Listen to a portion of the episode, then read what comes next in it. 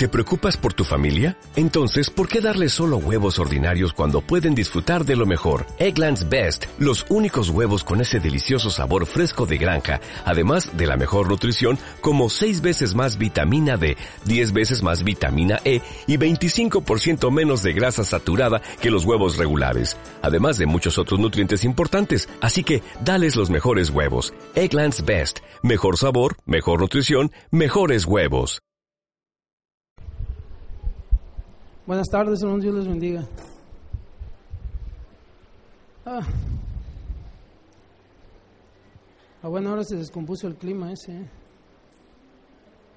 Pero bueno, vámonos rápido al, a nuestro asunto. Y vamos a abrir nuestras Biblias en la carta del apóstol Pablo a la iglesia de Éfeso. Efesios, y hoy vamos a comenzar el capítulo 5. La semana pasada nuestro hermano Roberto terminó el capítulo 4 y vamos a entrar al capítulo 5. Acuérdense que les dije que el apóstol Pablo va llevando a la iglesia, es como un, como un preparar, es una preparación que está dando para que lleguemos al vestidor, para ponernos qué? La armadura. O sea, todo esto que estamos viendo es una preparación, es como ya, ven las, señoritas cuando van a llegar a los 15 años, ¿no? Que antes de llegar las mamás las tienen ahí y las exprimen y las porque para que les entre el vestido. Bueno, el apóstol Pablo nos está preparando para que nos entre la armadura, porque no hay no hay este armadura a nuestra talla. La armadura tiene una talla y es la talla de Cristo. La armadura es a la imagen de tenemos que parecernos a Él para que nosotros podamos entonces entrar ahí. Si no, no vamos a entrar. Y entonces vamos a salir a la guerra desarmados. Y entonces por eso hay muchos cristianos tirados, muchos cristianos gateando, muchos cristianos languideciendo a causa de que no van preparados. Dice en el capítulo 5, la cabeza del capítulo dice, andad como hijos, ¿qué dice? De luz. Híjole, pero hay unos hermanos que andan como hijos de luz y... Bueno, ya saben ustedes. Vamos a leer la bendita palabra. Así dice la bendita palabra en el nombre del Señor Jesús. Efesios 5.1. Sed pues imitadores de Dios como hijos amados y andad en amor como también Cristo nos amó y se entregó a sí mismo por nosotros, ofrenda y sacrificio a Dios en olor fragante. Eh, para los servidores, nosotros nunca, los que predicamos, nunca nos ponemos de acuerdo que vamos a predicar. Yo no sabía que iba a predicar eh, mi hermano Roberto, él no sabía que iba a predicar yo. Hay ocasiones en que tomo algún pasaje y tomo un tema, pero cuando lo escuchaba yo con el mensaje de servidores, yo decía, Señor, gracias porque tú confirmas. Porque la palabra que hoy Dios da a la iglesia es una palabra que está confirmando lo que habló a los servidores. Dice que seamos pues imitadores de Dios. En el contexto dice sed pues, o sea, es por lo tanto, o sea que después de todo lo que leímos en el capítulo 3, en el capítulo 4, dice entonces, o sea, sé imitador de Dios. Ahora, sed es una palabra griega que es llegar a ser, es construir, alcanzar, cumplir. Eso quiere decir sed. Imitador es seguir. El diccionario eh, Larousse dice que actuar o comportarse o hacer algo a semejanza de otra persona. Ahora, cuando el apóstol Pablo dice, sed pues imitadores de Dios, ¿qué es lo primero que necesitamos para ser imitadores? De Dios. Bueno, pues lo primero que necesitamos es conocer a Dios. Porque si tú quieres imitar a una persona, ¿qué haces? La observas. Constantemente la estás mirando para imitarlo. ¿Han visto a los niños cuando le imitan a la mamá cuando está regañando y le dicen, ah, ah, ah"? es porque todo el tiempo la ven y la imitan, la remedan? Bueno, dice aquí que tenemos que imitar a Dios. Hay que observar detenidamente. Pero ahora aquí salta la pregunta, ¿cómo observamos a Dios? ¿Cómo vemos a Dios? La respuesta la encontramos en Juan 14, 8.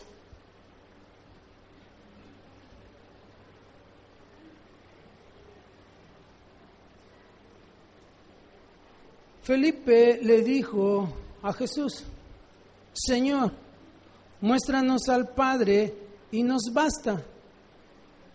Y Jesús le dijo, tanto, no sé si le dijo tanto o tonto, pero bueno, aquí dice tanto, ¿ah? tanto tiempo hace que estoy con vosotros y no me habéis conocido, Felipe. El que me ha, me ha visto a mí, ha visto al Padre. ¿Cómo pues dices tú, muéstranos al Padre? ¿No crees que yo soy en el Padre y el Padre en mí? Y las palabras que yo os hablo, no las hablo por mi propia cuenta, sino que el Padre que mora en mí hace las obras. Hay muchas religiones, Satanás se ha encargado desde la venida del Señor Jesucristo de desviar la mirada del hombre y decir que Cristo no es Dios, que Él es un profeta, que Él fue un maestro. Pero Jesús declara, ¿no crees que yo soy en el Padre y el Padre en mí? Y que son uno los dos. Y que cuando tú y yo conocemos a Cristo, entonces estamos conociendo a Dios. ¿Cuántos le damos gloria a Dios por ello? Amén. Es es, es la confianza que tenemos. Cantábamos, confiad, confiad. Él está con nosotros. Su Espíritu está con nosotros y su Espíritu es Dios. Y el Hijo es Dios. Y los tres son uno. Y moran en nosotros. Y nos llenan de Él, nos dan de su paz, nos dan de su sabiduría. Entonces la clave que Cristo da para poder imitar a Dios la encontramos aquí en Juan 14. Debemos conocer a Cristo. Debemos mirar a Cristo detenidamente para poder imitarlo, para poder hacer lo que Él hacía, caminar como Él caminaba, hablar como Él hablaba. Pero Vamos a ver algunos puntos. Esto sería inagotable, sería un tema de toda la vida. Pero vamos a ver algunos puntos que yo consideré básicos o importantes. Quizás se me pase alguno.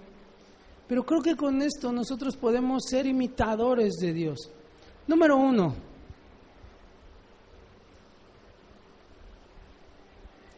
El nacimiento de Jesús se dio de una manera divina. Fue un acto de Dios. Él nació del cielo. Un ángel vino y anunció. Bueno, si nosotros queremos imitar a Dios, a Cristo, en nosotros tiene que haber un nacimiento divino. Tiene que pasar algo sobrenatural en nuestra vida, como le dijo Jesús a Nicodemo en Juan 3. Nicodemo era un príncipe de la iglesia era alguien que enseñaba en la iglesia, era alguien que conocía la ley, era alguien que la conocía desde el principio hasta el fin, la citaba de memoria, era un religioso. Pero Jesús le dice, y además era, tenía, tenía linaje, y Jesús le dice, mira Nicodemo, de cierto, de cierto te digo, y, y ya sabemos, de cierto, de cierto es, mira, esto es irrefutable esto no lo puede cambiar nadie, es una verdad absoluta. De cierto te digo que si no naces del agua y el espíritu, por medio de, del conocimiento de la palabra, porque dice que cuando venimos, cuando la palabra viene a nosotros, viene, se produce la fe, la fe que salva. Si no naces del, del agua y del Espíritu, no vas a poder ver el reino de Dios, no vas a poder entrar al reino de Dios. Entonces, si nosotros queremos imitar a Dios, queremos reflejar la luz de Él en nuestra vida, tenemos que nacer de nuevo. Y para ello tenemos que reconocer que somos pecadores, que no había nada que pudiéramos hacer para cambiar esa condición y que la paga del pecado es muerte, mas la dádiva de Dios es vida eterna en Cristo Jesús. Amén. Y que por su muerte tenemos vida. Y que entonces cuando nosotros le aceptamos, estando muertos en nuestros delitos y pecados, Él nos da vida juntamente con Él. A Él sea la gloria. Entonces, tenemos que imitar a Dios para nacer, para nacer de nuevo. Y la manera de nacer, el nacimiento de Cristo fue un nacimiento humilde. Él vino a nacer en un pesebre humilde. Cristo no va a entrar en un corazón orgulloso, en un corazón que no lo necesita. Cristo viene a corazones humildes, que saben, dice, bienaventurados los pobres en espíritu, que saben que necesitan de Él, que necesitan un Salvador, que necesitan un Redentor, que necesitan un Libertador, y entonces comenzamos a imitar a Cristo con ese nacimiento. Pero después de ello, después del nacimiento de Jesús, Dice en Lucas 2.40, fíjate lo que, lo, que, lo que dice. Y el niño, Jesús, crecía y se fortalecía y se, se llenaba de sabiduría. Entonces ya nacimos de Dios. Ya escuchamos la palabra, se produjo en nosotros la fe, esa fe que salva, esa fe que transforma, y ya, se acabó todo. Compramos nuestra hamaca espiritual, nuestros lentes de sol espirituales, nuestro coco espiritual y nos echamos a dormir. No. Cuando un niño viene, comienza a crecer y dice que el niño crecía. El cristiano debe crecer, no se debe quedar enano. Hay iglesias de pigmeos, de cristianos pigmeos. Cristianos que cuando vienen los problemas no saben qué hacer, porque son como la iglesia de Corinto que el apóstol Pablo les decía, debiendo ser ya maestros, siguen siendo niños y se les tiene que dar la Bibi. Y se les tiene que estar enseñando los rudimentos todavía porque no crecen, porque no maduran porque no se fortalecen, porque no buscan a Dios en oración, porque no buscan su palabra, porque no ayunan, porque no buscan la santidad y por lo tanto no hay sabiduría, pero él se fortalecía y se llenaba de sabiduría. ¿Cómo vamos a tener sabiduría para enfrentar los problemas? Los cristianos de hoy no saben qué hacer.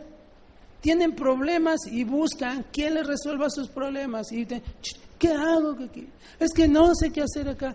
¿Por qué no? Porque siguen siendo niños. Es como el niño, no sabe qué hacer. El niño es dependiente de su padre todo el tiempo, cualquier cosa.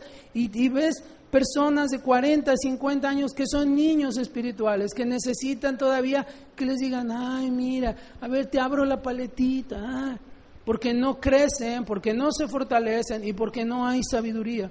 Pero cuando buscamos a Dios, cuando empezamos a madurar en Él, viene la sabiduría de Dios. Y cuando te encuentras en medio de las circunstancias, sabes qué hacer. Porque imitas a Dios. Entonces, hay solución, debemos de crecer. Esto no es como en lo natural, que el niño tiene algún problema y no, ya no crece y dice, no, pues tiene problemas y así se va a quedar. Hermanos, hay solución. Si aquí hay cristianos enanos, hay solución. Hay que ir a la palabra, hay que orar, hay que buscar comunión con Dios para fortalecernos, para alimentarnos, para que podamos crecer y que crezcamos parejos. Hay gente que, que, crece nada más, una mano está grandota y la otra está chiquita, porque se llena de conocimiento, pero no hay santidad. Y ese peso de conocimiento los tira. Y ves gente en la calle que conoce de Dios, que sabe de Dios, pero son gente terrible. Son gente que te cita la escritura, se sabe la escritura, pero viven, Señor, ten misericordia de ellos. porque solamente crecieron una parte, tenemos que crecer parejo. Tiene que haber conocimiento, pero también tiene que haber santidad. ¿Se acuerdan cuando estudiamos el libro de, de, de Nehemías? Cuando construían el muro, con una mano edificaban y con la otra tenían la espada. Hay que edificar en santidad, pero tiene que estar la palabra, tiene que haber comunión con Dios, debemos congregarnos, todas las ¿para qué? Para crecer, fortalecernos y llenarnos de él. ¿Qué más hacía Jesús? Lucas 4, 16. Es una tachuela.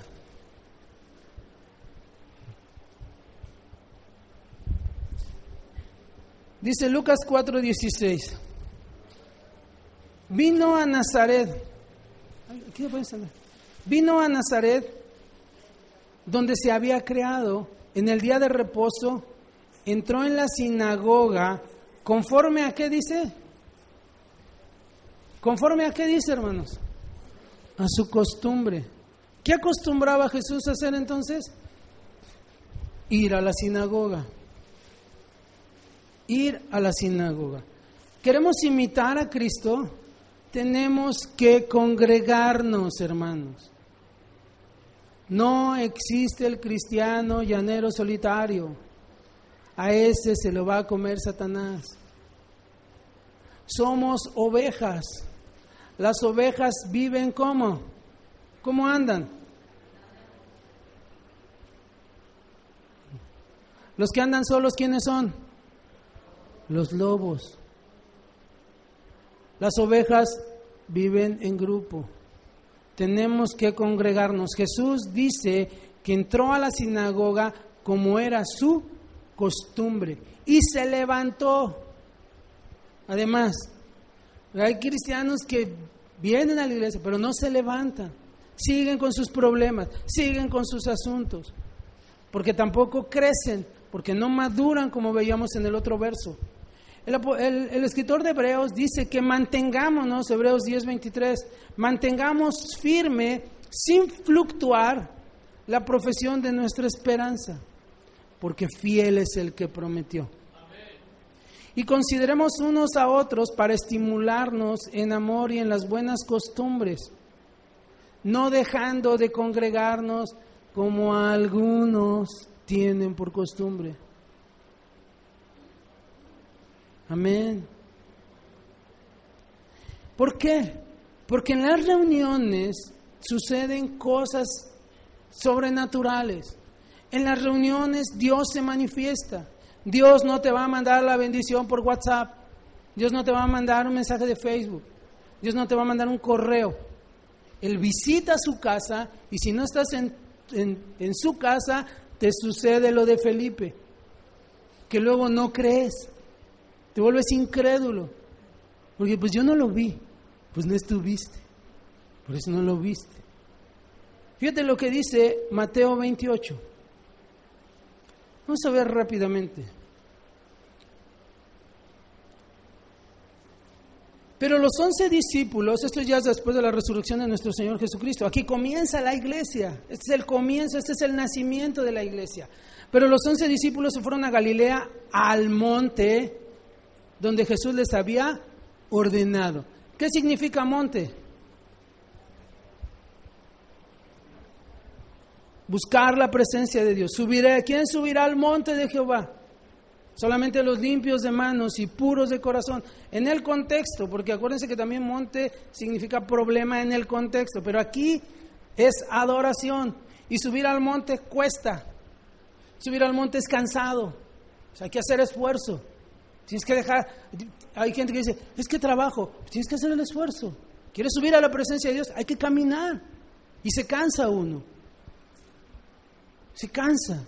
Jesús subió al monte Calvario llevando la cruz de tus pecados y mis pecados para redimirnos. Imagínate que le hubiera dicho, ay no, yo no quiero subir, hace mucho calor. Jesús subió, completó la obra tú y yo tenemos que buscarlo en adoración. Y dice que los once fueron al monte donde Jesús les, les había ordenado. Es una orden congregarse, no es, no es opcional. No dice, pues a ver si quieren congregarse, ¿no? No, no dejando de congregarse. Y cuando le vieron, ¿qué dice? Le adoraron. En la iglesia, ¿qué se hace? Se adora a Dios. ¿Qué acabamos de hacer? Le adoramos. Aunque hay algunos que dudan, ahí dice, pero algunos dudaban. Siempre hay el trigo y la cizaña. Pero los que somos adoradores en espíritu y en verdad, hacemos el esfuerzo, venimos y le adoramos. Nos entregamos, nos rendimos a Él. Y mira lo que sucede, es hermoso. Y Él se acerca y te habla. ¡Wow! Dios habla. Pero si no estás, hoy, hoy a lo mejor venía a hablar de alguien, pero no vino. Ni modo. Dios no le ruega a nadie. Y luego nos revela su poder. Cuando nos habla, nos muestra, oh Señor, cuán glorioso es tu nombre y lo podemos ver. Y entonces Él nos llama a servirle y dice, les dice, id y hacer discípulos. Te capacita, te revela su palabra, te instruye. Y además nos, se revela a nosotros para que también nosotros podamos enseñar a la demás gente. Y mira lo que dice en el verso 20, es una promesa fabulosa, increíble. He aquí, al final de la segunda parte del verso, he aquí, yo estoy con vosotros. ¿Cuándo? Todos los días, hasta el fin del mundo. Pero imagínate, no vienes y Dios dice, no, pues no está, pues no estoy. Es importante, porque también en su casa nos confronta, Marcos 16, eh, fíjate, en el mismo, en el mismo evento, este es un paralelo de ese evento, este es en Marcos 16, pero es exactamente en el mismo tiempo. Dice que finalmente se les apareció a los once mismos, estando ellos sentados a la mesa. ¿La mesa qué significa? ¿Quién me dice? Comunión. Y les reprochó su incredulidad y dureza de corazón porque no habían creído a los que le habían visto resucitado. Te congregas y muchas veces Dios te confronta. Muchas veces Dios reprocha tu vida o tu actitud, tu falta de fe y te habla y dices, ah. Pero mira lo que dice en el mismo, en el mismo evento, en el paralelo de Lucas 24, es el mismo evento. O sea, cuando te congregas, Dios visita, Dios te promete que estará con nosotros todos los días, a veces te confronta, a veces te reprocha, pero también mira lo que encontramos en Lucas 24, 36, el mismo evento. Mientras ellos aún hablaban estas cosas, Jesús se puso en medio. O sea, Jesús es el centro de la iglesia. Cuando la iglesia de verdad está en el entendimiento, Cristo es el centro, la iglesia es cristocéntrica. Cuando la iglesia no ha cambiado la palabra de Dios por el libro de los ocho pasos o del profeta falso, no, no, no, cuando es su palabra la que se predica, Cristo está en medio de su casa. Él es el centro de nuestras vidas y Él se puso en medio y mira lo que dice, paz a vosotros. A veces venimos turbados, venimos afligidos, porque sucedió algo, porque algo pasó en nuestra vida, pero Él dice, paz a vosotros. Había pasado algo en la vida de los discípulos, ¿sí o no? Todo toda esa armonía, todos esos tres años de felicidad, de poder, de muertos resucitados, de ciegos que recobraban la vista, de paralíticos levantados, ¡pum! se viene abajo cuando capturan al maestro, lo crucifican y ¡pum! lo ponen en la cruz. Y estaban todos reunidos, pero apachurrados. A veces la iglesia se reúne y está toda apachurrada. Parece una lata cuando la pisas. ¿Qué lata es? Pero viene Cristo y dice, paz a vosotros. Él se pone en medio de su iglesia y Él lo llena todo. Y dice, mirad mis manos, mirad mis pies, que yo mismo soy, palpad y ver, porque en espíritu, porque un espíritu no tiene carne ni huesos, como veis que yo no tengo. Y diciendo esto les mostró sus manos y sus pies. Cuando viene la duda, cuando viene la turbación a nuestra vida, cuando viene la incredulidad, Dios te muestra que Él murió por ti, que Él dio su vida por ti, que Él derramó su sangre por ti y que en su muerte nosotros tenemos vida. Y que no hay por qué estar así, porque si Cristo venció la muerte, dice la Escritura, si el Padre nos dio al Hijo, ¿no nos dará también las otras cosas? Verso 41.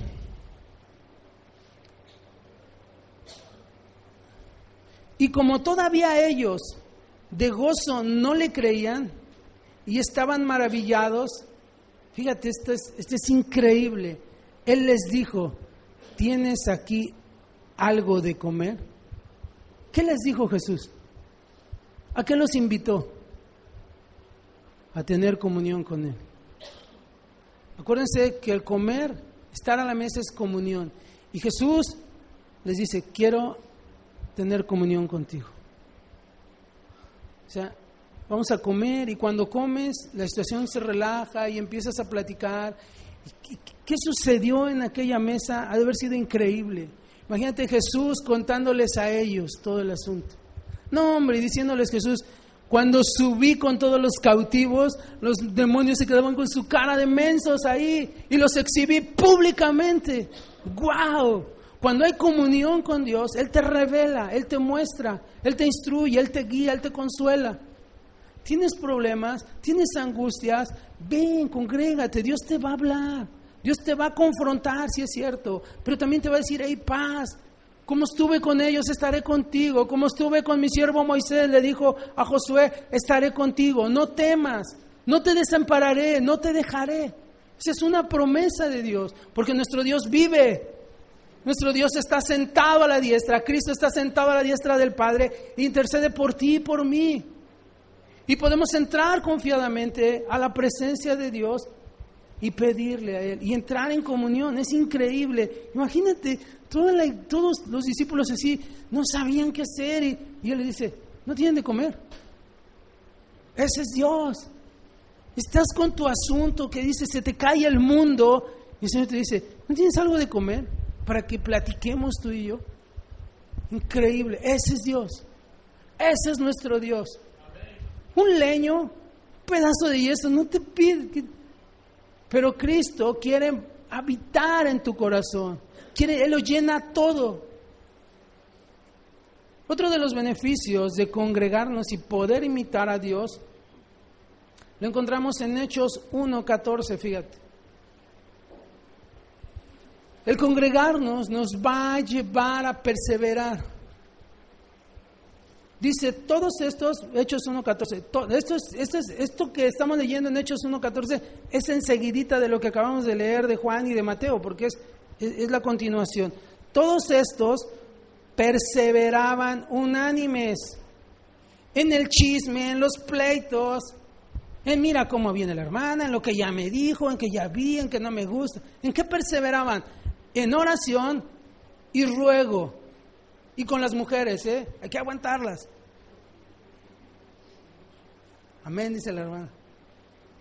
Y con las mujeres, y con la María, la madre de Jesús, y con sus hermanos. Hay que perseverar con todos, a pesar de, hace rato nos hablaban en la reunión de servidores, hay que perseverar en oración y ruego. Hechos 2.42, y perseveraban en la doctrina de los apóstoles. Hay que perseverar en la palabra. Damos discipulados, damos, damos clases, y si no vienen, ¿cómo van a perseverar? Y perseveraban en la doctrina y en la comunión unos con otros, y en el partimiento del pan y en las oraciones. ¿Te das cuenta? No puedes perseverar en la comunión es que no aguanto al hermano. Pues no lo cargues, déjalo, siéntalo ahí y adora a Dios. Deja de poner tu mirada en Él. El que te salvó es Jesús. Él es el autor y consumador de la fe. hay que poner nuestra mirada en Él. ¿Sí o no? Ahora, esto trae consecuencias, porque si no haces esto, no estás preparado para lo otro. Acuérdense que estamos imitando a Cristo. Él acostumbraba ir a la sinagoga. Él perseveraba en la oración, en la comunión. ¿Sí o no? No, no, no, hacemos esto, no vamos a estar preparados para lo otro. Juan 20, 22.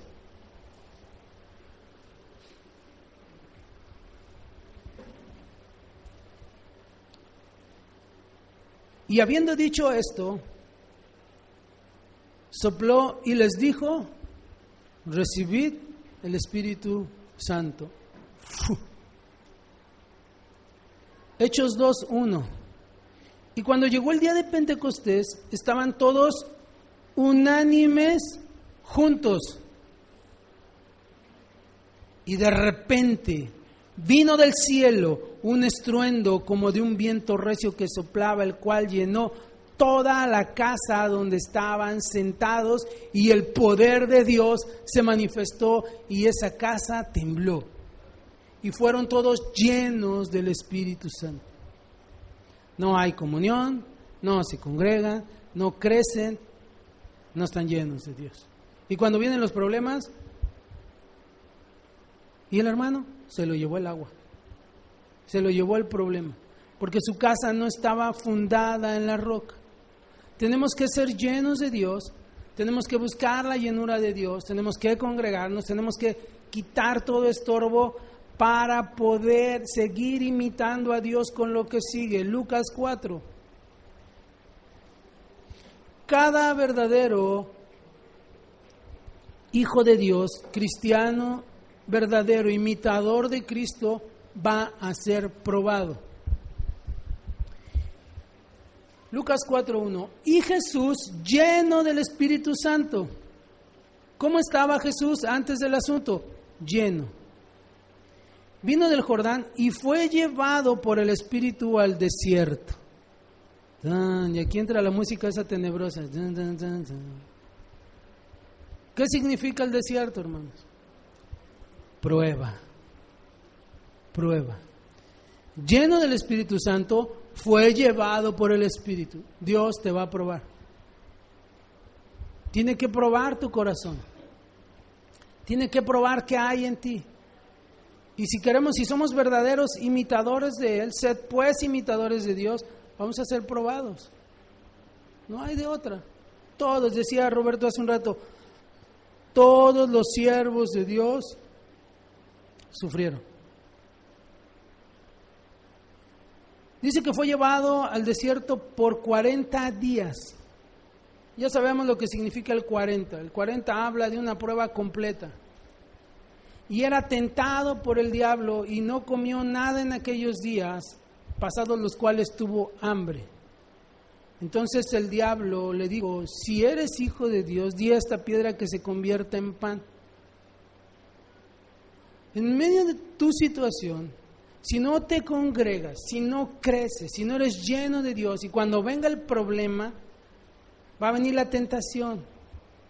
Y entonces estás en necesidad, estás en aprietos y de repente por ahí en el trabajo dejaron un dinero mal puesto y como no estás lleno, como no hay sabiduría, dices, bendición de Dios.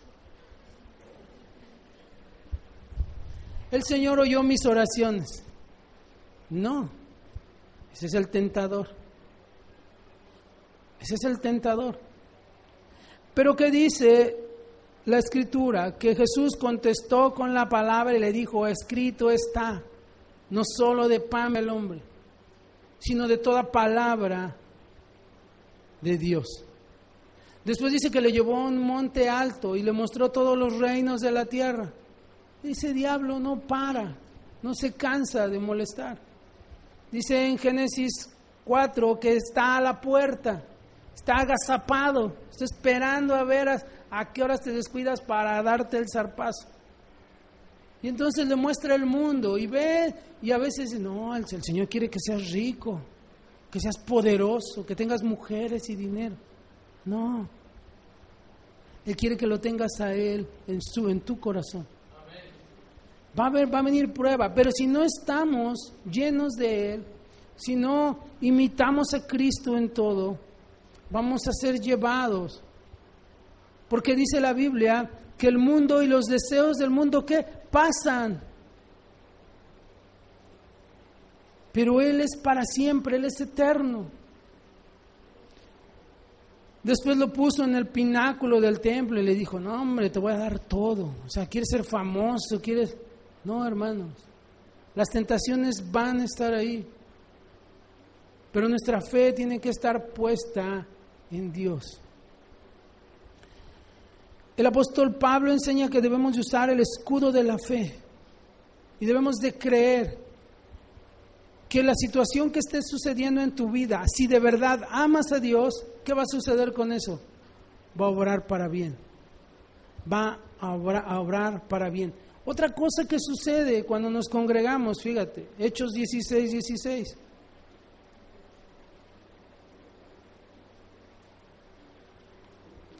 Aconteció que mientras íbamos a la oración, nos salió en encuentro una muchacha que tenía espíritu de adivinación.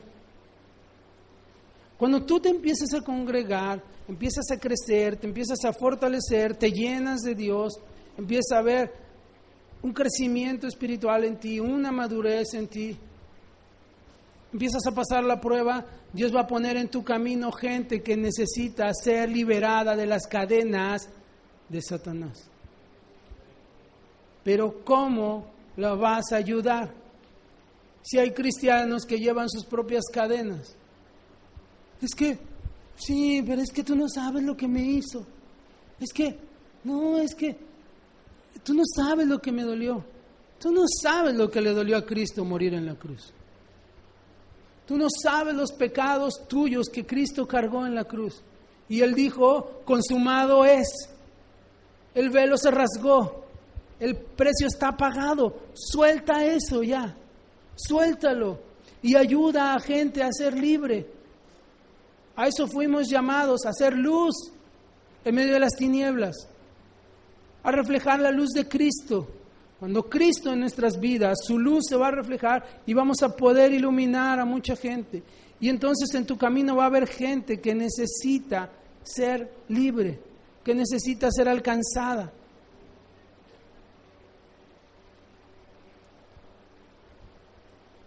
A Jesús, en su andar, en su ir de costumbre a las sinagogas, mucha gente se le cruzaba, ciegos, cojos, paralíticos, leprosos. Tenemos que imitar a Cristo.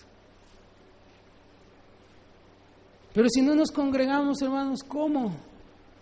Si no imitamos a Cristo, ¿cómo?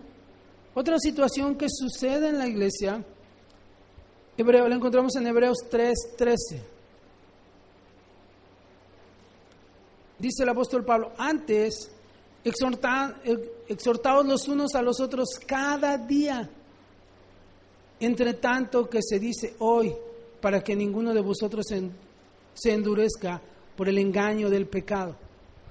¿Cómo, ¿Cómo vas a ser exhortado por tu hermano si no te congregas? La palabra exhortación tiene, es un abanico muy grande, habla de animar, habla de confortar, a veces sí es cierto, habla de, corregir y decir, oye, lo que estás haciendo no está bien. Pero también habla de animar, habla de decir, hey, ¿cómo estás? Ah, qué bueno, qué bueno que estás. Pero ¿cómo? La gente se, se chipilea y no vienen a la iglesia y quieren que uno le esté mandando mensaje. Este, ¿Por qué no viniste? Ah, y como no lo mandas, ay, ni siquiera se preocupan. No, sí, pero, pero tienes uno, tienes dos pies y no vives en el monte, la iglesia está en el centro, hay sistema de transporte para llegar fácilmente y no hay pretexto para no venir. Hay un hermanito ahorita, nuestro hermano Germán, lo subimos cargando. No hay pretexto, si él quiere, si él no quiere venir, si no vienes porque no quiere, pero él dice, vengo y no puedo subir, ahorita lo cargamos. Hubo un hombre que quería estar en la presencia de Dios y era paralítico. Hicieron un agujero en el techo y lo bajaron sus amigos para estar delante de Dios. No hay pretexto para no venir, no hay pretexto para no congregarse. Romanos 12, 5, fíjate lo que Dios tiene para ti. y lo que Dios ha puesto en ti. O sea, aquí viene tanto la bendición como la responsabilidad. Así nosotros, siendo muchos, somos un cuerpo en Cristo, hermanos. Gloria a Dios por eso. Y todos miembros los unos de los otros. O sea, somos, tú eres parte mía, yo tengo que ser parte tuya, te guste o no. Así lo diseñó Dios. Y Él es soberano. De manera que teniendo diferentes dones, Dios te ha dado un don a ti, a mí otro diferente según la gracia que nos es dada. Si a ti te dio de profecía, úsalo conforme a la medida de fe. No lo dejes en tu casa. No lo entierres. Si de, si de servicio, ve a servir. Si te dio don para enseñar, enseña. Si te dio don para, para exhortar, exhorta. Para reprender. El que pide dice que lo haga con solicitud. Y el que hace misericordia con alegría. Pero ¿cómo vas a bendecir y cómo vas a ser bendecido si no vienes? Tenemos que destapar los regalos, hermanos. Tenemos que abrir los dones que Dios nos ha dado y comenzar a usarlos. Yo conocí a una, una, señora, amiga de, de, nosotros, ya, ya falleció ella, que ibas a su casa y tenía en su, en su sala más bien era en su comedor, tenía un mueble donde tenía un montón de regalos que le daban y no los abría, no sé por qué. Él los tenía todos y algunos estaban hasta amarillentos, quién sabe de qué siglo eran esos regalos. Así está la iglesia con los dones, están cerrados, están empacados, no sabes ni qué don te dio Dios. Hay que abrirlos y tenemos que venir y decir, yo tengo un don de servicio, yo tengo don de enseñar, yo tengo don de, hacer misericordia. Y entonces vamos a empezar a recibir la bendición de parte de los hermanos y vamos a hacer bendición. Así quiere Dios. Ese es el plan de Dios. Así lo diseñó. Si te das cuenta, no puede haber. Cristo no vino a predicar allá solo en la montaña. Él vivía en medio de sus, de sus, de sus discípulos comía con sus discípulos, iba a la iglesia con sus discípulos, no hizo nada oculto. Primera de Tesalonicenses 4, 18. Por lo tanto, dice, alentaos los unos a los otros con estas palabras. Alentaos, hermanos. Hay solución para tu problema. Hay solución para tu situación. Dios quiere ponerse en medio de ti y decirte, pasa vosotros. Yo estaré con vosotros todos los días hasta el fin del mundo. Esa es la promesa de Dios. Dice en el capítulo 5, verso 11 de ahí mismo, dice, por lo cual, fíjate lo que tenemos que hacer, animaos los unos a los otros y edificaos los unos a los otros. No así como lo hacéis, pero aquí dice así como lo hacéis, porque aquí sí lo hacían. Hay que hacerlo, hermanos. Hay que animarnos unos a otros. Y hay que edificarnos unos a otros. Vemos la importancia de congregarnos y de imitar a Cristo. Qué importante. Ahora, si hacemos eso, vamos a poder seguir imitando a Cristo. Fíjate, otra manera de imitar a Jesús, Juan 8, verso 12.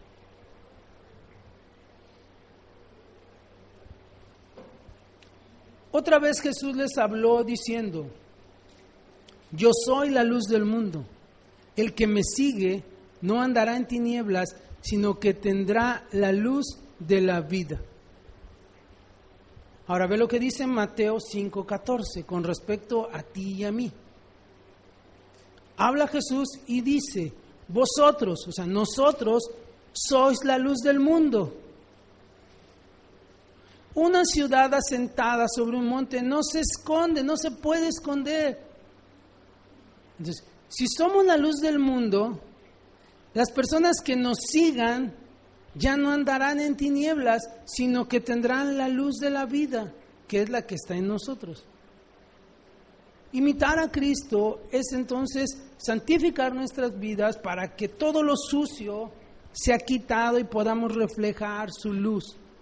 Y cuando nos vean, vean a Cristo y en verdad nos digan cristiano, que ya no nos digan los de la religión, que nos digan cristianos, porque imitamos a Cristo. Ahora, esto, decía Roberto, servir a Cristo cuesta. Hay que pactar. No, no, no. Fíjate lo que dice Juan 3:19. Vamos a ver cuál es el costo.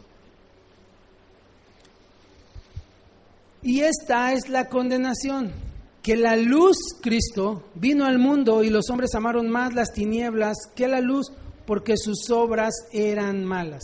O sea, a ti, a Cristo lo rechazaron, a ti también te van a rechazar. En Juan, primera de Juan 1.5, dice, este es el mensaje que hemos oído de él y os anunciamos. Estamos imitándole. Dios es luz y no hay tinieblas en él. Si decimos que tenemos comunión con él y andamos en tinieblas, somos pinochos, dice, y no practicamos la verdad. Pero si andamos en luz, como Él está en luz, tenemos comunión unos con otros y la sangre de Jesucristo, su Hijo, nos limpia de todo pecado. ¡Wow! Ahora, la luz, si tú miras la luz, cuando estás, por ejemplo, no sé si te ha pasado que algún día te quedas dormido. Ah, no les pasa a los hermanos. Y que te agarra la noche y de repente despiertas, está todo oscuro y prende la luz. ¿Qué sucede? Es así como el vampiro. Bueno, eso sucede con la gente que está a tu alrededor cuando tú de verdad reflejas la luz de Cristo. Y de repente ves que tu amigo en la escuela, tu compañero de escuela, tu compañero de trabajo, tu jefe, no lo sé, tu vecino, de la nada se endemonió y te hace la vida pesada. Es que tu luz le lastima, así. O sea, te ve y así, da.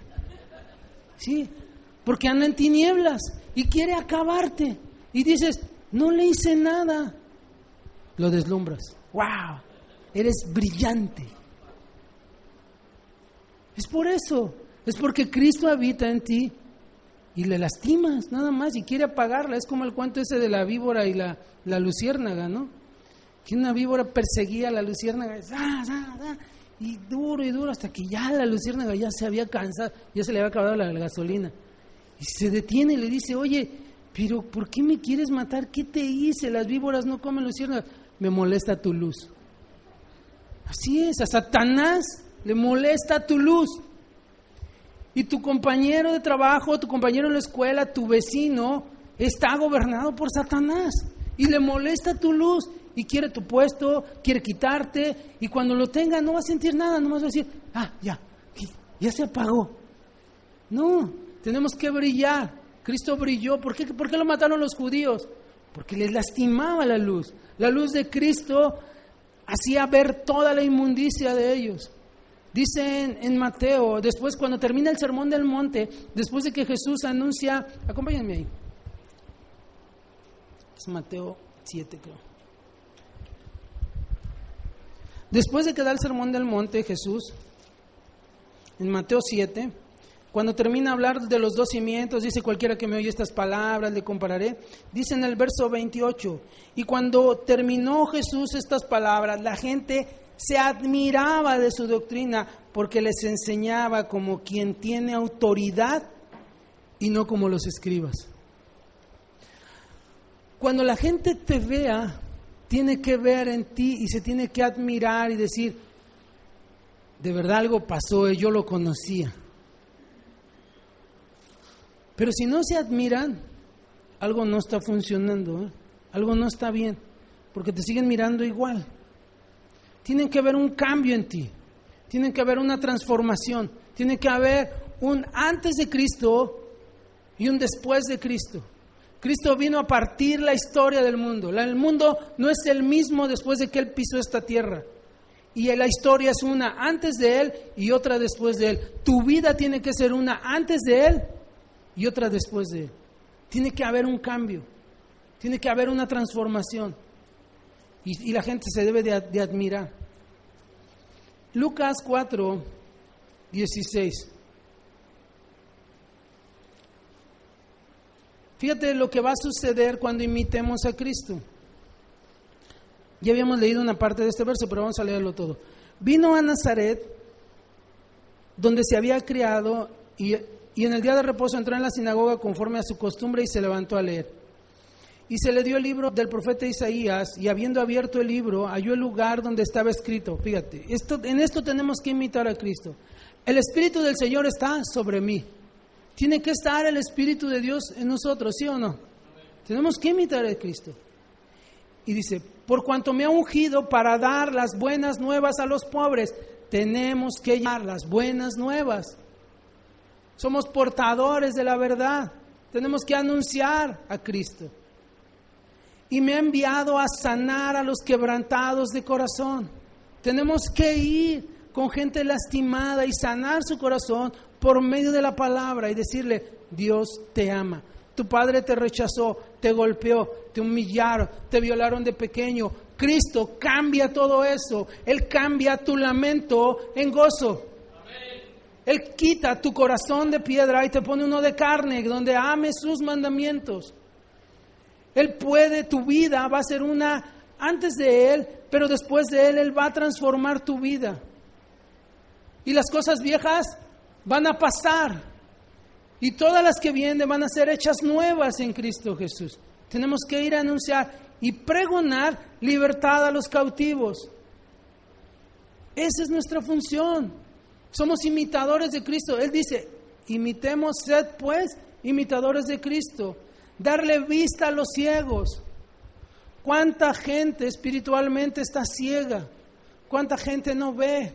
está metida en doctrinas falsas, heréticas, pero la luz de Cristo tiene que venir y alumbrarle sus vidas y dar vida a esos ojos muertos espirituales, a poner en libertad a los oprimidos. ¿Cuánta gente oprimida hay? es que no, hay que libertar a esa gente. ¿Por medio de qué? Por medio del Evangelio. El apóstol Pablo decía, no me avergüenzo del Evangelio. ¿Por qué? porque es poder de Dios. Es poder de Dios.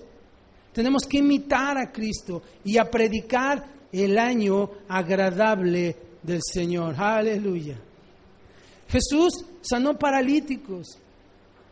Es algo que tenemos que hacer. Hay gente que no puede, que dice es que no quiero. Hay que ir y predicar, hay que ministrar, hay que doblar rodillas por ellos para levantarlos. A los sordos, a los mudos, resucitó muertos. Si tú decía, decía mi hermano Roberto, hay gente que tú dices, este yo creo que no sacó nada, está muerto. Hay que resucitarlo por medio de la palabra. Jesús no buscó lo suyo, Jesús vino y se entregó.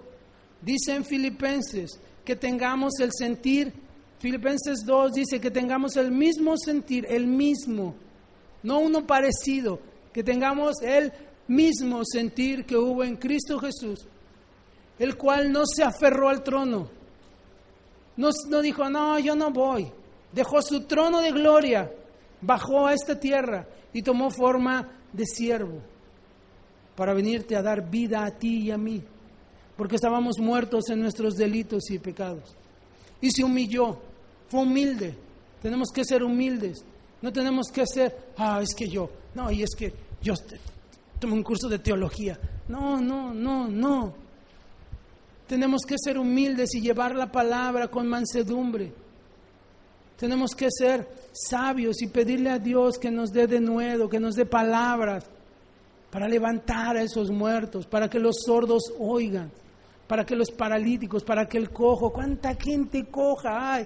Un día camina bien, el otro día camina chueco, un día camina bien.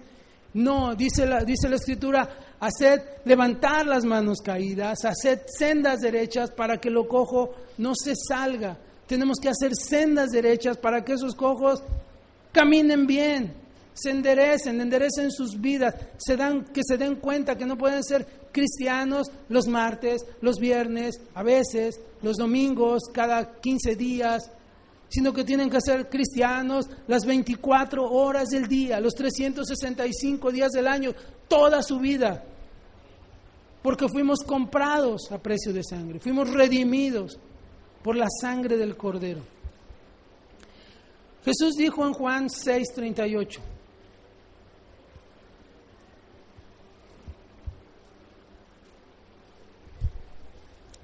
porque he descendido del cielo no para hacer mi voluntad. Un imitador de Cristo, ¿qué debe hacer? No debe hacer lo que se le pegue la gana. No debe hacer su voluntad, sino la voluntad del que le envió. A veces, es que a mí no me gusta eso. ¿Y quién te preguntó? Aquí Jesús no preguntó. Él dio órdenes. Él no pregunta. Él es soberano. Pero hoy el cristiano, pues es que a mí no me parece. ¿Y quién pidió tu opinión? Él dejó aquí un manual de vida. Imagínate que compras un aparato y abres el manual y dices, ay, a mí no me gusta el botón aquí, el de encendido. Yo hubiera preferido que esté acá. Y cada que lo vas a prender dices, déjate de cuentos y apachúrralo y que prenda la cosa esa y que funcione. Así es la vida del cristiano, somos siervos. Y el siervo hace lo que su Señor dice. Y Él dice, si me amas, sigue el manual, guarda mis mandamientos. Si en verdad me amas, guarda mis mandamientos. Porque mis mandamientos son vida. Él dice, yo pongo delante de ti hoy la vida.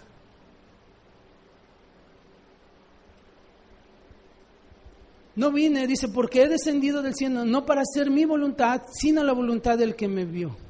Y esta es la voluntad del Padre, el que me envió.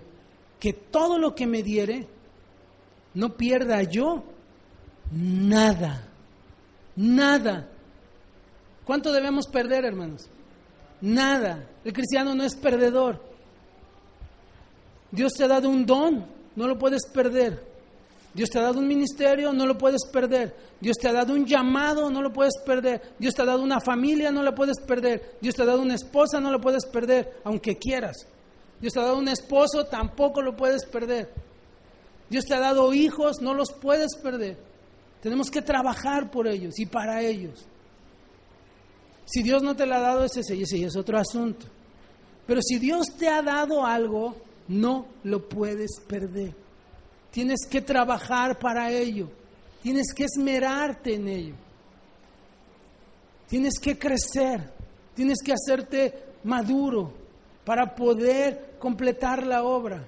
Sino que dice en el verso 40, y esta es la voluntad del que me envió, que todo lo que el Hijo, perdón, que todo aquel que ve al Hijo y cree en Él, tenga vida eterna. Este es un compromiso bien fuerte para nosotros.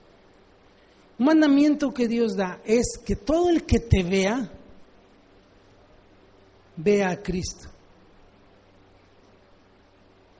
Eso es imitar a Dios. Eso es imitar a Dios. Tú no viste en ninguna parte, ves a Jesús tirado de panza haciendo berrinche. Es que yo no quiero, es que no sé, es que nada. Él crecía, se fortalecía y crecía en sabiduría. Y ante las circunstancias, él sabía qué hacer. El cristiano, el Hijo de Dios, tiene que saber qué hacer. Porque va a haber tiempos difíciles. Va a haber tiempos difíciles. Pero aún en esos tiempos difíciles hay un consuelo para la vida. Fíjate, vamos a Mateo 4:11. Ya vimos, este es, este es el pasaje de la tentación. Este es el final de este verso. Fíjate, después de, después de las tres tentaciones, dice, el diablo entonces le dejó y aquí vinieron ángeles y le servían. Fíjate lo que dice Marcos 1.16.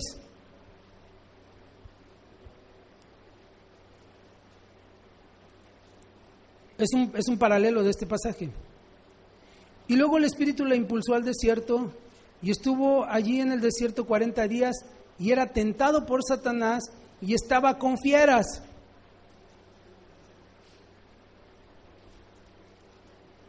La cosa no, no, estaba de paseo el Señor, no estaba de día de campo en el desierto. Había peligro. Hay peligro, hermanos, en nuestras vidas desde que salimos. Por eso dice la Biblia que tenemos que velar y orar. Desde que te levantas hay peligro. Vas en el camino y ya alguien se te metió y, y algo está pasando, pero tenemos que velar y saber que nuestra lucha no es contra sangre ni carne. Pero si nosotros nos alineamos para imitar a Cristo y nos alineamos a los mandamientos de Dios, va a haber ángeles que te ministren. Dice la escritura en Hebreos que los ángeles son ministradores de nosotros. El salmista decía, el ángel de Jehová acampa alrededor de los que le temen y los defiende. ¿Cuántos creen esa palabra? Bueno, pues hay que temer a Dios, hay que temer a Dios. Hay que ser, hay que estar firmes en él. Jesús fue perseguido. Y el cristiano va a sufrir persecución si, si de veras somos imitadores de Dios. Jesús desde que nació lo querían matar. Herodes iba atrás de él. Desde el momento que haya un nuevo nacimiento en tu vida, alguien te va a querer volar la cabeza. Alguien va a querer darte cuello. A veces comienzas en la misma casa. A veces la misma familia dice, no, yo prefiero verte drogadicto, prefiero verte borracho que de la religión. Así dicen. Va a haber persecución. Pero mira lo que dice Juan 10:10. 10.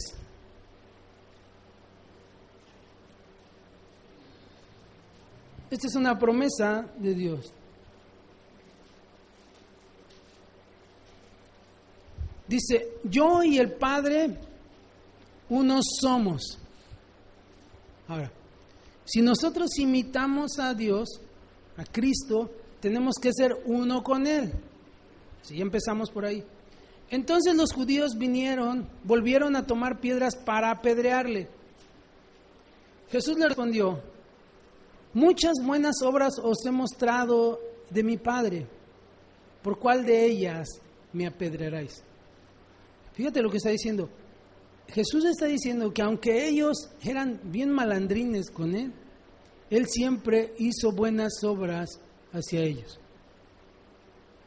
No paguemos mal por mal. Debemos de pagar bien. Debemos de hacer bien a los que nos hacen mal. Verso 39 de ahí. Y procuraron otra vez prenderle, pero él escapó de sus manos. Siempre, si tú te alineas en Dios, mira, te van a querer hacer muchas cosas, pero Dios siempre te va a liberar. Siempre va a estar ahí para, para ser tu ayudador. Fíjate, estaba yo leyendo, estaba yo leyendo una nota en un diario cristiano de un este guerrillero de creo que es de los ISIS. ISIS, esos ISIS que son bien malos. Dicen que un, hay, un, hay un pastor que era musulmán y se convirtió a Cristo. Y ese pastor estaba trayendo mucha gente a los pies de Cristo. Entonces este hombre planeó acabar con la vida de él. Y en varias ocasiones llevó este pues como escuadrones para querer matarlo, pero no podía. Y una ocasión va a él y dice que cuando llega, dice que él dijo, bueno, no puedo con él, voy a hacerle daño a su familia.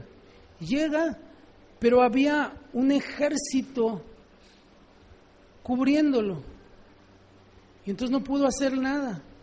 Después ya con el tiempo se enteró que eran ángeles los que lo estaban cuidando. En uno de sus ataques logró hacerle daño a una de sus hijas del pastor. Fue la única que alcanzó a tocar. No la mató, pero llegó, estaba en el hospital, muy delicada ella. Y dicen que, que, él dijo, la voy a matar, y fue al hospital para matarla, y que cuando entró y estaba a punto de hacerlo, dice que en eso se vio como una, una bola de fuego muy resplandeciente y salía una mano que tocaba a la niña y en ese momento ella se levantó. Entonces este hombre quedó muy turbado. Se fue y dice que tenía una Biblia él que usaba para estudiarla y refutar al cristianismo. Dice que entonces él había escuchado que como llama de fuego y empezó a leer y fue confrontada su vida y se convirtió a Cristo. Después se entrevistó con ese pastor y él le dijo, sí, dice, no eres tú el único, pero Él es el que pelea por nosotros. Va a haber gente, así como a Jesús querían prenderlo, pero no podían. Dice, ¿se acuerdan que una ocasión querían prenderlo y ya estaban ahí? Dice, dice en el Salmo 22, dice, perros me han rodeado, cuadrilla de ladrones, ¿se acuerdan? Y dice que Jesús pasaba en medio de ellos. Era Dios guardándolo. Dios va a guardar tu vida. El ángel de Jehová acampa alrededor de los que le temen. Dios va a guardar tu vida. Dios va a proteger tu familia, porque Él es fiel a sus promesas. Pero intentaron hacer muchas cosas con Jesús, pero nunca encontraron de qué acusarle. Nunca debe encontrar algo de qué acusarte. Nunca. Tu vida tiene que ser un libro abierto. Tu vida tiene que ser completamente transparente. Satanás es el acusador y él siempre va a decir, pero tú eras un borracho, eso era yo. Pero Cristo me transformó y desde que Cristo te transforma, no puede haber quien te acuse, porque tus pecados fueron perdonados y Él los arrojó a la mar y no se acuerda más de ellos. Y ahora somos nuevas criaturas en Cristo Jesús. Dice en, Mateo 27, 13, cuando están este, haciendo el juicio a Jesús para matarlo, ¿se acuerdan que le hicieron seis, juicios? Nunca encontraron nada. En, en Mateo 27, 13 dice, Pilato entonces le dijo, ¿no oyes cuántas cosas testifican contra ti? Y Jesús no les respondió ni una palabra. Eso nos predicaban ahorita los servidores. Cierra tu boca. Cierra tu boca. A veces apenas nos hacen y cierra la boca. ¿Por qué? Porque dice que de tal manera, con esta actitud, de tal manera que el gobernador que dice se maravillaba. Cuando tú hagas eso, la gente se va a sorprender la gente se va a dar cuenta que tú no eres de la misma calaña, que, que tú no estás cortado con la misma tijera, que nosotros somos otro linaje, somos real sacerdocio, linaje escogido, pueblo de Dios. ¿Para qué? Para que anunciemos las virtudes de aquel que nos llamó de las tinieblas a su luz admirable. A Jesús le acusaron falsamente y nunca pudieron comprobarle nada. Y aun cuando le decían, él no abría su boca. Y en Juan 19:4 dice, entonces Pilato salió otra vez y les dijo, mirad, os lo traigo fuera para que entendáis que ningún delito hallo en él. Así tiene que ser tu vida y mi vida. No deben encontrar nada de qué acusarnos. De esta manera Dios va a respaldar tu vida, va a respaldar tu matrimonio, va a respaldar a tus hijos, los va a guardar. De esta manera Dios va a respaldar a su iglesia. Dios quiere hombres y mujeres fieles a Él, comprometidos con Él. Primera de Pedro 2.21.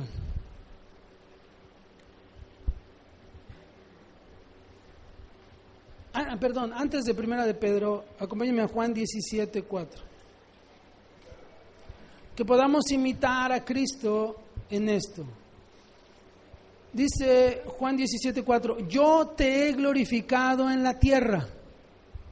¿A dónde tenemos que glorificar a Dios, hermanos? Aquí. ¿A dónde tenemos que levantar nuestras manos? Aquí. ¿A dónde tenemos que adorar a Dios? Aquí. ¿A dónde tenemos que servir a Dios? Aquí. ¿A dónde tenemos que dar ejemplo de Él? Aquí. he acabado la obra que me diste que hiciese. Tenemos que completar aquello que Dios nos ha dado. El apóstol Pablo decía, he acabado la carrera y he guardado la fe. Por lo demás, ¿qué dijo él? Allá está arriba el galardón. Eso es lo que tenemos que imitar a Cristo. Primera de Pedro, ahora sí, 2.21. Dios dejó instrucciones para seguirle. Dice, pues para esto fuiste llamado. Para esto somos llamados. Porque también Cristo padeció por nosotros, dejándonos ejemplo para que sigamos sus pisadas. Aquí está el ejemplo, hermanos. No hay manera de decir, es que no sé cómo. Aquí está. Cuando lo maldecían, ahí está. ¿Es Jesús vivió amargado? No. ¿Jesús perdonó? Sí. ¿Jesús amaba? Sí. ¿Jesús era misericordioso? Sí. Y la Biblia dice, y dirás, Él era Jesús, sí, pero ha puesto su espíritu en nosotros. Y es un espíritu que no es un espíritu cobarde, es un espíritu de poder, de amor y de dominio propio. Terminamos leyendo Hebreos 4, 14.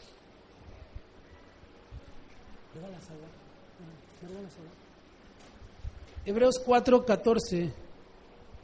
Gracias. Dice, por tanto, teniendo un gran sumo sacerdote que traspasó los cielos, el Hijo de Dios, retengamos nuestra profesión. Abracémosla, hermano. Aferrémonos a ella. Somos hijos de Dios.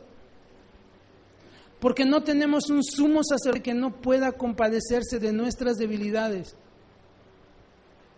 sino uno que fue tentado en todo según nuestra semejanza, pero sin pecado. Mira, Cristo vino como hombre y todo lo que tú has padecido, todos los insultos que tú has recibido, todas las ofensas que tú hayas recibido, Él las recibió. Él dice que es varón de dolores, experimentado en quebranto. Si alguna vez sientes que no soportas, él, él, es, él experimentó algo peor. Él sufrió lo indecible. Y, lo y pasó todo eso para que cuando tú te encuentras en una situación así y le clamas, Él sepa lo que tú estás sintiendo. Él lo sabe, porque Él lo vivió. Llegó a un punto, no sé, dice que no hemos sufrido hasta la sangre nosotros. Él vivió tan angustiado que sudó gotas de sangre. Científicamente está comprobado que para llegar a ese punto es un nivel de, estrés altísimo, altísimo, donde las venas se adelgazan y entonces el agua del, cuerpo se mezcla con la sangre y, las personas sudan sangre. Cristo sabe lo que tú padeces, sabe lo que te duele, sabe lo que te aqueja, sabe lo que te preocupa. Pero dice en el verso 16, acerquémonos pues confiadamente al trono de la gracia para alcanzar misericordia y hallar gracia para el oportuno socorro. Imitemos a Cristo, hermanos, imitémosle. Y en medio de tu angustia, en medio de tu adversidad, en medio de tu problema, Él va a estar ahí. Dice que puedes entrar, acercarte, confiar. Dice que no tenemos un sumo sacerdote que no pueda compadecerse de nosotros. Tenemos uno que se compadece, que es misericordioso, que es bondadoso, que es amoroso y es poderoso para cambiar nuestra situación. Acerquémonos pues confiadamente.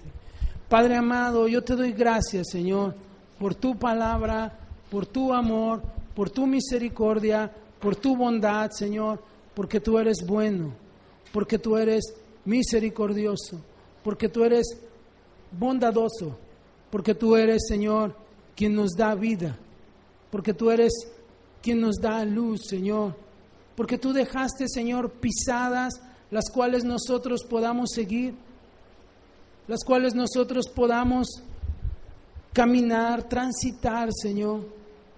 Queremos imitarte a ti, Señor. Sed pues imitadores de Dios. Nosotros queremos ser imitadores tuyos. Queremos, oh Dios bendito. Every day, we rise, challenging ourselves to work for what we believe in. At U.S. Border Patrol, protecting our borders is more than a job, it's a calling. Agents answer the call, working together to keep our country and communities safe.